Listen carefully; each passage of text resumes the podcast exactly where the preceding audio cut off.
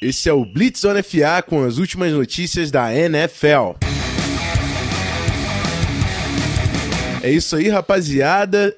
Tem Blitz, e, e, é sempre assim, né? A gente tá chegando. Não, não chegou na off-season, o playoff tá comendo, mas tem muita gente trocando comissão técnica. E os dois primeiros nomes que a gente já vai analisar nesse programa é o novo head coach do Green Bay Packers, o Matt LaFleur, que foi coordenador ofensivo esse ano do Tennessee Titans, e o novo head coach do Arizona Cardinals, o Cliff Kingsbury, ex-head coach de Texas Tech, que tava, tinha assinado há muito pouco tempo com o USC. Vou começar com ele, botar o Beltrão, que está comigo aqui na conversa pela primeira vez aí, o Blitz em dupla. Na verdade, é chamando o Blitz Raiz, né? Que Blitz Raiz a gente também fazia em grupo. Tá tudo certo, Belt? Fala, amigo, tudo certo? É...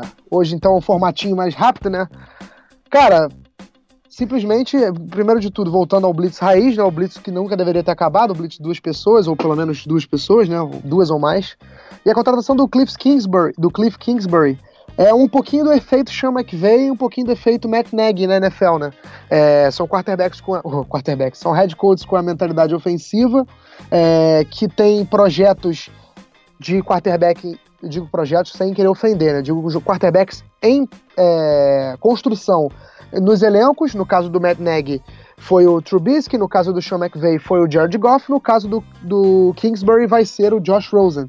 Ou seja, são três contratações com uma linha de, de pensamento né, muito parecida. Então, essa decisão da Arizona Cardinals eu imagino que tenha sido basicamente e estritamente para consertar o seu ataque. Que, se a gente for pegar os números, foi o pior da NFL no ano. Então, assim, a, a missão do, do Kingsbury é justamente virar esse ataque é, ao contrário, né? Transformar esse ataque em uma. Transformar a, a carruagem, ou melhor, transformar a abóbora em carruagem. Essa vai ser a grande missão do Kingsbury. É, exatamente. E o Belt falou quarterbacks, achando que tava por engano, mas os dois foram quarterbacks quando jogavam. Tanto é verdade. Acabou Kingsbury que saiu pela culatra, né? Foi. O Kingsbury, por, é, por exemplo, que foi quarterback em Texas Tech, então quando foi contratar, contratado por lá, teve uma certa hype no seu nome. Na primeira temporada conseguiu bowl já, título de bowl, com Baker Mayfield como quarterback. Baker Mayfield transferiu e depois Texas Tech arruma um dos grandes ataques do, do college com o Pat Mahomes. É claro que teve dificuldade porque uma marca também do Kingsbury, ele não conseguiu achar um coordenador defensivo para formar uma staff e compensar o ataque, então parecia um pouco daqueles ataques explosivos do Chiefs, onde fazia 50 pontos, mas perdia jogos fazendo 50 pontos. E isso é uma das primeiras curiosidades que eu coloco aqui. É, qual vai ser esse staff do Kingsbury? Chegando em Arizona, é a primeira oportunidade dele na NFL. E eu já fico curioso para saber quem ele traz para ser coordenador defensivo. Vai ser extremamente importante para a gente pensar num, numa troca, num sucesso aí desse Arizona Cardinals com essa nova staff. Mas é mais ou menos o que o parecer aí que o, o Beltrão falou, né? Com o Matt Nagy dando certo, o McVay dando certo, a galera quer achar novamente ofensiva, tá sendo agressivo, trazendo gente nova, com conceitos bem contemporâneos, muito ataque com é, spread, implementando realmente conceitos mais praticados no college e o Kingsbury é uma cara que representa muito isso. Enfim, vai ser tem dois pontos interessantes a defesa e é claro o casamento com o Josh Rosen, tendo sua primeira temporada agora em Arizona. Que é um cara muito talentoso vindo do draft. Eu pessoalmente gostei. Belt, você acredito também que tenha curtido, né? Até porque tem pouca demanda, né? Pouca demanda não, tem pouca mão de obra assim especializada pro número de vagas de head coach hoje na NFL. É, eu acho que é isso aí, Rafão. Eu gostei da contratação, acho que tem, temos que ponderar alguns pontos. O que você falou da defesa, acho que é o principal deles. E outro que eu gostaria de destacar também é o trabalho da linha ofensiva do Cardinals. Vai, vai precisar ser feita uma reconstrução dela assim como foi feita no Seahawks do ano passado para esse, né, da temporada passada para essa temporada, vai precisar acontecer alguma coisa parecida no Cardinals, porque não dá para jogar na formação, quer dizer, nos esquemas que eu imagino que o Kingsbury vai querer implantar nesse ataque do Cardinals, não vai dar para imaginar essa linha ofensiva do jeito que ela tá hoje, porque o Josh Rosen vai precisar de tempo no pocket, vai precisar de espaços pro, pro jogo corrido entrar, e essa linha ofensiva do jeito que ela tá não vai conseguir fornecer isso ao Cardinals. Então vai ser uma missão ainda um pouco difícil, né? Talvez não, eu, eu acredito, eu sou um palpite já, não sei se ele vai ter o mesmo impacto imediato que teve o Matt Nagy e que teve o Sean McVay, porque os, os, os, os, elencos de Bears e Rams, a época que esses técnicos entraram nos times, já era mais talentoso que esse elenco do Cardinals, né?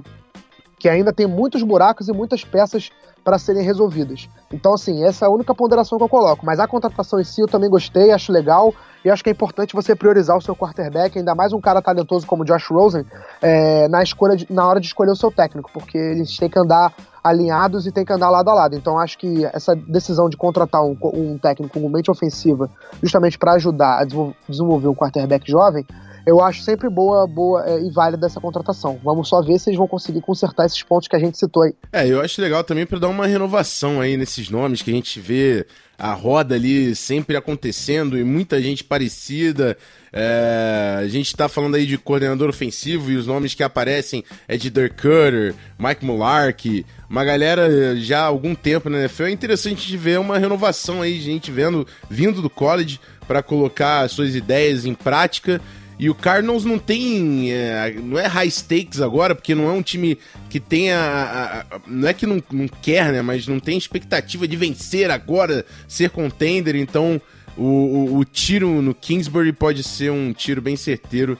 É claro que é uma grande aposta, mas uma aposta interessante nesse momento que a NFL vive hoje. E aí, Vamos pro segundo nome, que é, é, é numa, numa uma companhia diferente, eu diria assim, porque Green Bay Packers, um dos times mais tradicionais da liga, um dos times de maior estabilidade na liga, troca o seu head coach, todo mundo sabia, o head, o, o head coach Mark McCarthy demitido durante a temporada. E agora Matt LaFleur. Matt LaFleur, depois da sua primeira temporada chamando jogadas, como coordenador ofensivo do Tennessee Titans, chega ao Green Bay Packers. É, tem essa união aí com o Aaron Rodgers. Eu falei, o LaFleur ele foi quarterback. É, ele, o nome dele ficou quente, com, sendo quarterbacks coach do Sean McVay, já foi quarterback coach do Kyle Shanahan no Falcons, então um cara que trabalhava com, com duas das grandes mentes aí que a gente está falando toda hora na NFL. Primeira oportunidade como coordenador ofensivo, chamando jogadas no Titans, não durou nem um ano. O Green Bay Packers deu o, o, a, a, o seu tiro também, a sua aposta no LaFleur. E muita gente tá fazendo essa parada tipo: ah, não, hoje você conhece o McVay e pronto, você tá contratado. Não vou falar que foi isso. Mas falar que não influenciou é difícil.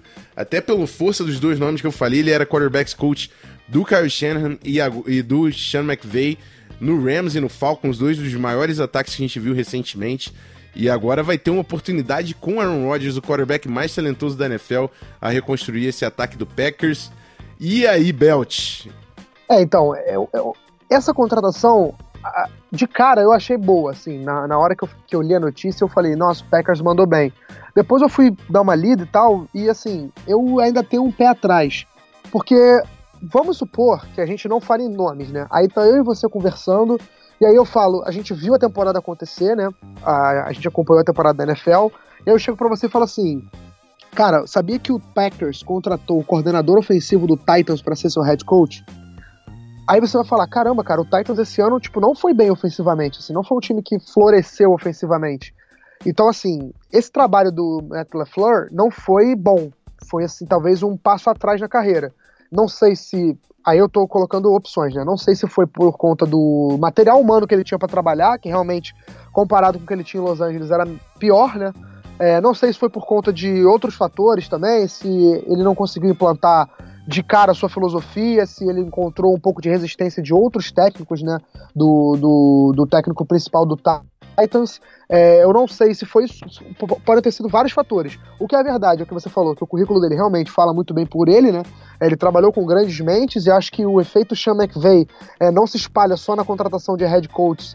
É, mas como qualquer treinador que trabalhou com ele, como você disse, acho que é, o cara, o Sean conseguiu uma reputação na NFL de um cara que, assim, é, é sei lá, um, meio que um rei Midas, né, onde ele toca vira ouro, é, então acho que o fato dele ter trabalhado, além de ter trabalhado com o Sean McVay, ter trabalhado com o Kyle Shanahan, que também é outra, outro brilhante coordenador ofensivo, outra brilhante mente ofensiva, na verdade, é, também pesou na decisão. Só que o Packers é um time mais preparado ofensivamente e, e mais bem municiado, né?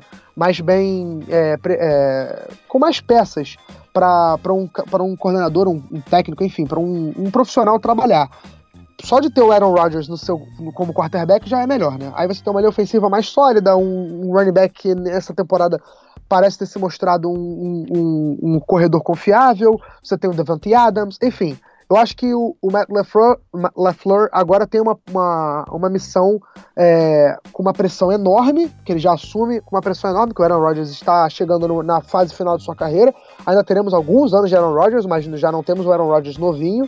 É, então, assim, ao mesmo tempo que ele tem muita, muito talento para trabalhar, ele tem muita pressão para entregar resultados. Então a gente espera, por exemplo, a paciência que o que o Packers, que o Cardinals ia ter com o com Kingsbury, a gente pode não esperar que o Packers tenha com o LaFleur. Acho que vão cobrar resultados imediatos dele.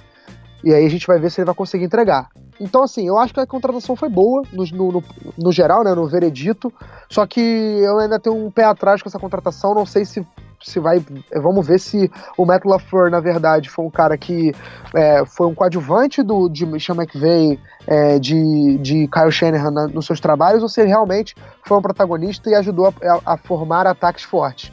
Acho que essa vai ser a grande prova da carreira dele.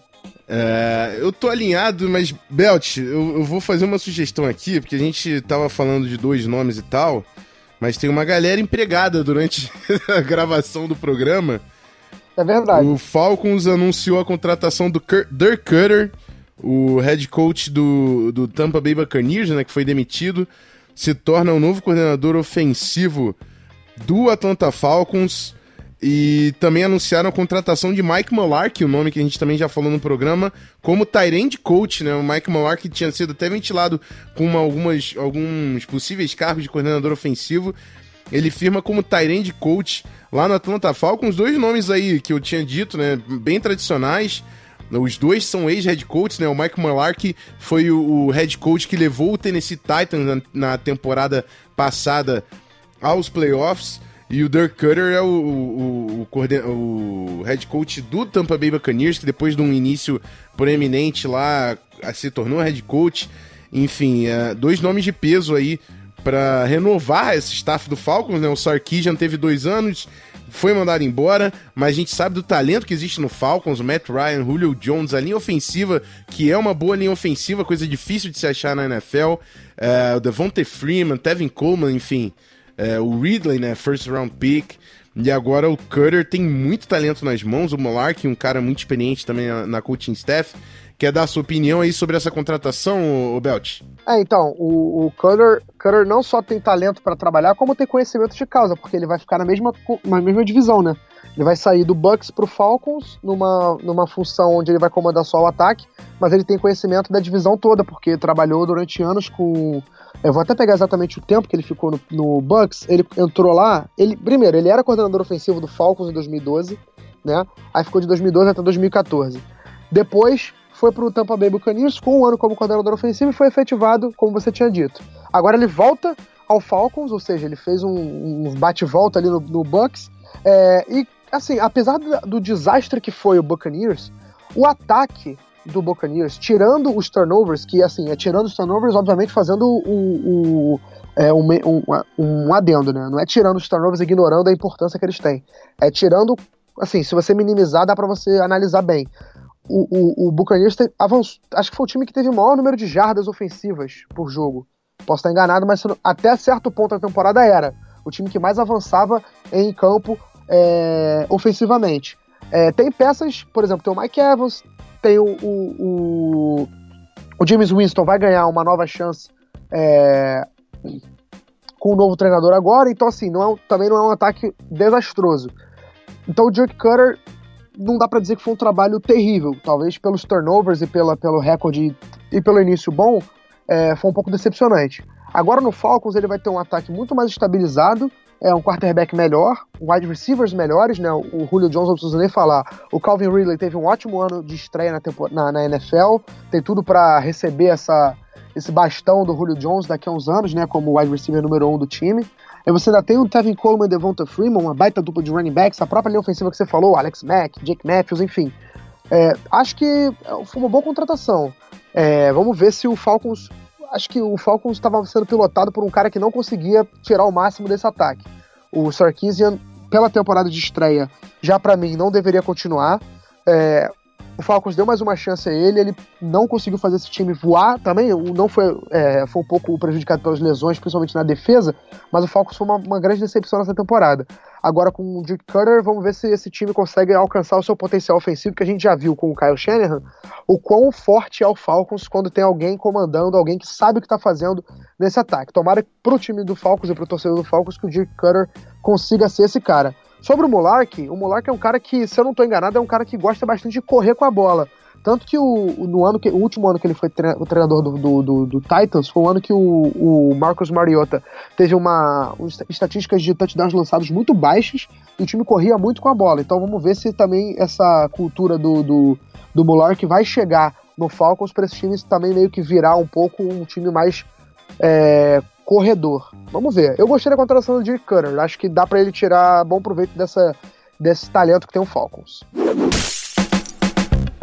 Bom, agora passando pela última contratação, se não estou enganado, você me ajude, Belt, mas é o anúncio do Tampa Bay Buccaneers trazendo Bruce Arians saindo da aposentadoria e junto com ele assina também o coordenador defensivo Todd Bowles, o ex-head coach do New York Jets, e essa duplinha aí, que é dupla de playoff, tá, amigo? Essa comissão técnica vai pegar o Tampa Bay Buccaneers. E que puta contratação, não tem nem como usar outra palavra, cara. Que puta contratação. Bruce Arians e Todd Bowles.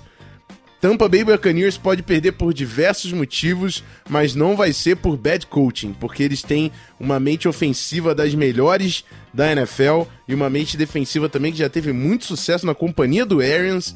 Então, Tampa Bay Buccaneers finalmente pode sair da lanterna da divisão, que infelizmente é o que vinha acontecendo pro, pro Bucks nas últimas temporadas, para finalmente ter algum tipo de sucesso. E das contratações, esse para mim é o nome mais pesado que a gente tá falando até agora. Queria saber de você, Pelt, quais são suas expectativas aí pro Tampa Bay Buccaneers com essa dupla chegando na Flórida? É, eu tô um pouco contigo, Rafão. Acho que as expectativas são as melhores possíveis. Até porque o Bruce Arians, pra galera entender, ele só tava desempregado porque ele teve um problema é, de saúde no seu último ano como técnico do Arizona Cardinals e anunciou a aposentadoria, né? Ele chegou a anunciar a aposentadoria e chegou até a comentar alguns jogos na televisão, acho que na CBS, se eu não me engano. Então, assim, eu acho, acho que ele só não estava empregado por conta disso.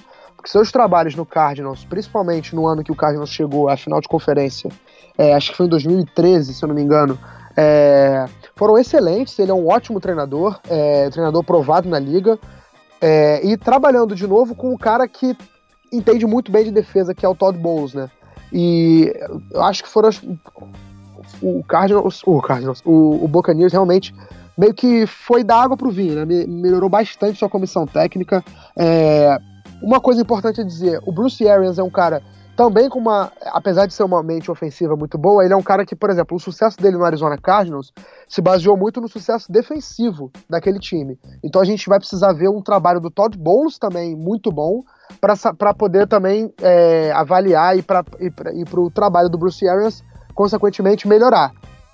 É, assim como o, o, James Winston não é um Carson Palmer, que foi o quarterback que brilhou com o Bruce, Bruce Arians naquela temporada, também vai ser uma grande, é, uma, um grande desafio, um grande, uma grande missão para o Bruce Arians vai ser essa: consertar, entre aspas, né, ou, ou, ou recuperar o futebol americano que o James Winston te, tinha, né, de potencial. Ele nunca chegou a ser um quarterback de elite na NFL, mas chegou na NFL como esse, com esse status, né, de um cara que poderia ter esse potencial. Talvez com o Bruce Arians, é, o, o, James Wilson tenha uma temporada é, melhor, né, não vou dizer elite, mas tem, um an tem anos produtivos. Esse vai ser o grande desafio do Bruce Arians ofensivamente. Defensivamente, ao lado do Todd Bowles, o grande desafio vai ser transformar essa defesa de Tampa Bay que essa temporada foi sofrível, apesar de ter nomes de qualidade até na defesa, né? Tem o Paul Alexander, Garrett McCoy, é, o Lavonte David, enfim, são três nomes aqui que eu citei de cabeça de jogadores que são muito bons. O George McCoy, então, um jogadoraço, um defensive tackle absurdo. É, então, assim, vamos, vamos ter que ver um trabalho de reconstrução defensiva desse time e de reconstrução de um cara, de uma peça fundamental do ataque, que é a peça de quarterback do James Winston, que, na minha opinião, é um dos jogadores, por mais problemático que seja, que tem talento, Não sei se o Buccaneers deveria se livrar dele, aí eu aí realmente acho que é uma, uma discussão um pouco mais complicada, que não vale a pena nem a gente perder tempo aqui. Mas se o Bruce Arians decidir ficar com o James Winston, o trabalho que ele vai ter para recuperá-lo vai ser muito grande e fundamental para a gente avaliar se valeu a pena ou não contratar o treinador. Bom, é isso aí. Só mais uma informação complementar. Parece que o Bruce Arians já estava razoavelmente preparado e já tem uma staff praticamente inteira em mente. Alguns nomes que já estão sendo ventilados aí é o Harold Goodwin, que era o ex-técnico de linha ofensiva do Arizona Cardinals, não desse ano, né? Ele saiu em 2017, que parece que o cargo seria de running game online. O Byron Leftwich, que é o quarterback coach do Cardinals, que assumiu como coordenador ofensivo e fez o, o play calling do Cardinals no, na segunda metade da temporada, está sendo visto como passing game coordinator e o Clyde Christensen como quarterback coach. Então parece que Bruce Arians já estava tramando esse retorno há algum tempo. E que bom que ele está de volta, é um puta de um técnico. Vai ser muito interessante ver esse Tampa, Tampa Bay Buccaneers. E é isso. É, foram algumas notícias, né? O, o, a gente sabe que são oito vagas de head coach. A gente preencheu, falou agora do preenchimento de três, mas tem muita coisa para acontecer. E você sabe que sempre que tem essa, esse raio de notícias, vem a Blitz, fica preparado, ajuste sua proteção para não ser pego de surpresa pelo blindside. Beltrão, muito obrigado pela companhia, amigo.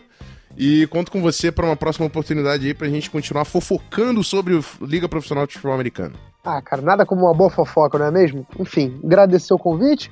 Tamo junto, galera. Espero que vocês tenham ficado mais por dentro daí das notícias que rolaram na NFL. E é o que o Ramon falou, né? Qualquer momento, amigo, pode vir um safety aí, um corner, pode vir mais gente, pode vir uma blitz. Então fique de olho porque a gente pode voltar com mais notícias e mais informações. É isso aí, muito obrigado pela companhia de todos. Não deixe de avaliar o nosso podcast no iTunes, nos seguir no Spotify. E se você conhece um amigo que gosta muito de futebol americano, recomenda o nosso programa para ele. E é isso, ficamos por aqui. Até logo. Fui!